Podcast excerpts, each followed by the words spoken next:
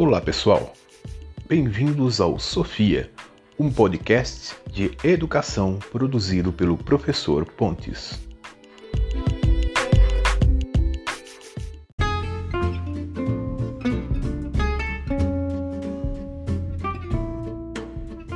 Quantas vezes você já ouviu a parábola do copo meio cheio ou meio vazio? Ela já foi usada por coach e livros de autoajuda para estimular empreendedores, colaboradores, CEOs, estudantes e professores. Mas uma coisa poucas pessoas nos contam: não dá para ser feliz o tempo todo. E mais, não existe nada de racional em nosso modo de viver. Nesse episódio, aprenderemos com Arthur Schopenhauer que o nosso mundo é a representação que fazemos dele, por isso parece ter sentido, e que a vontade de viver está na nossa essência, e por mais desilusões que tenhamos, sempre teremos a esperança de que uma hora vai dar certo.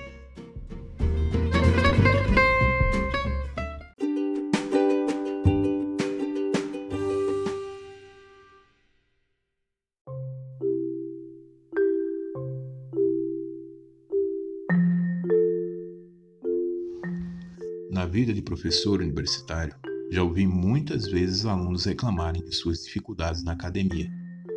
O excesso de exigências, a falta de recursos, as notas dos professores ruins, e sempre quando pergunto: Você quer se formar? A resposta é: Sim, claro. Elas e eles querem se formar na faculdade, ter um emprego, constituir uma família, conforto material, construir um patrimônio. Mas a vontade de querer também deve incluir a dor de lutar, a frustração e o tédio de não visualizar opções. A vida pode ser então comparada a um pêndulo que oscila entre a dor de querer e o tédio de não ter escolhas, passando algumas vezes pela saciedade de conquistar e muitas vezes pela frustração de não conseguir. O interessante é que, apesar de todo o nosso planejamento, o que comanda essa busca, muitas vezes frenética, é a nossa vontade de viver e dar sentido à nossa existência. Sim, porque, retomando o exemplo da faculdade, o curso que fazemos, o trabalho que escolhemos, a família que constituímos, é como tal porque faz sentido para nós. E quando tudo isso não tem mais sentido, seguimos entre dois caminhos, Abandonamos, mudamos de emprego, separamos ou então vivemos infelizes. E neste contexto, pode ser dito que cada cabeça é um mundo. Ou melhor, o mundo que conhecemos e vivemos é uma representação que temos dele dentro de um curto espaço e tempo que nos é dado. E a nossa vontade de construir as coisas, aquele desejo inabalável de certas, que certas pessoas têm só estará em nós se este mundo fizer sentido. Pense bem: quantas pessoas e empresas participam e promovem treinamentos de motivação, onde coaches nos aconselham como fazer para ser feliz, livros de autoajuda enchem as prateleiras das livrarias e bibliotecas, as poucas que ainda existem, seria mais prudente dizer os aplicativos de leitura online. Isto é, tudo isso como uma apresentação da busca pela felicidade quase manifesta em uma fórmula pronta. Faça isso, faça aquilo e você será feliz no trabalho, no amor, nas finanças. Nesta perspectiva de eterno querer do homem, o filósofo Clóvis de Barros Filho diz que a vida se torna um saco sem fundo. Mas, como disse em um episódio anterior, onde falamos sobre Heráclito e Epicuro, Felicidade não tem fórmula. A verdade é que a vida oscila como um pêndulo entre dor e tédio, com raros momentos de satisfação. E é a estes momentos que nós chamamos de felicidade. Mas calma, o bicho não é tão feio quanto pode parecer.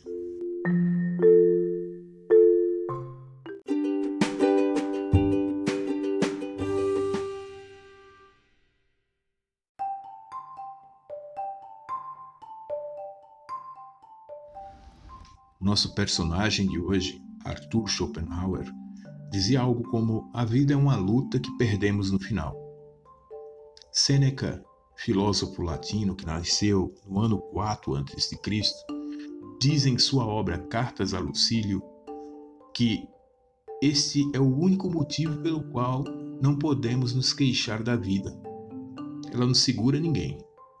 Ironicamente, eu começo a apresentação dizendo que Schopenhauer morreu de ataque cardíaco há 161 anos atrás, em 1860, na cidade de Frankfurt, onde passou grande parte da sua vida solitária.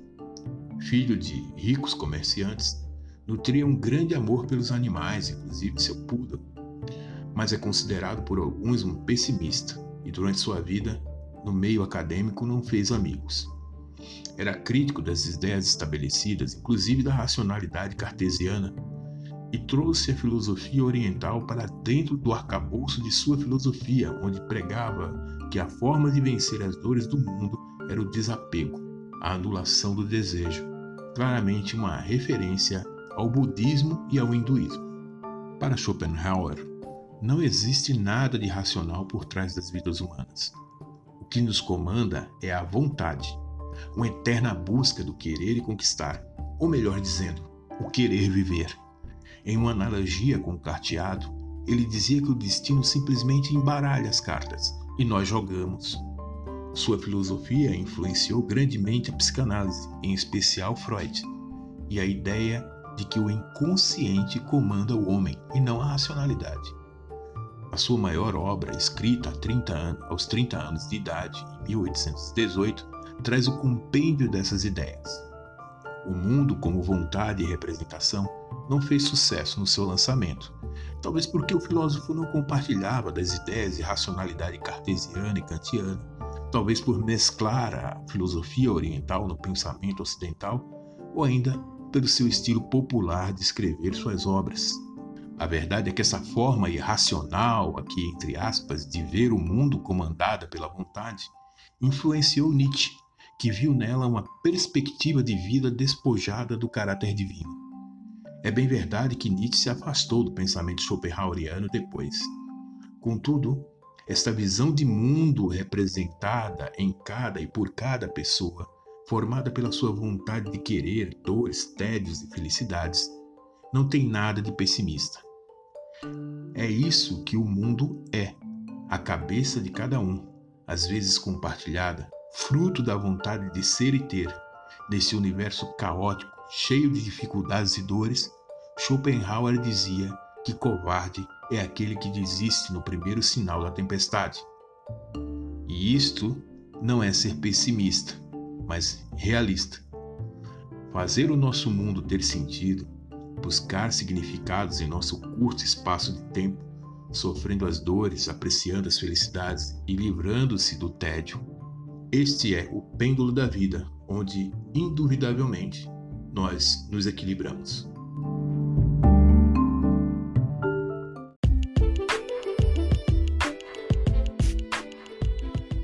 Agradecemos a sua audiência e convidamos a assistir os novos episódios todos os domingos, aqui no Sofia Podcast. Até mais!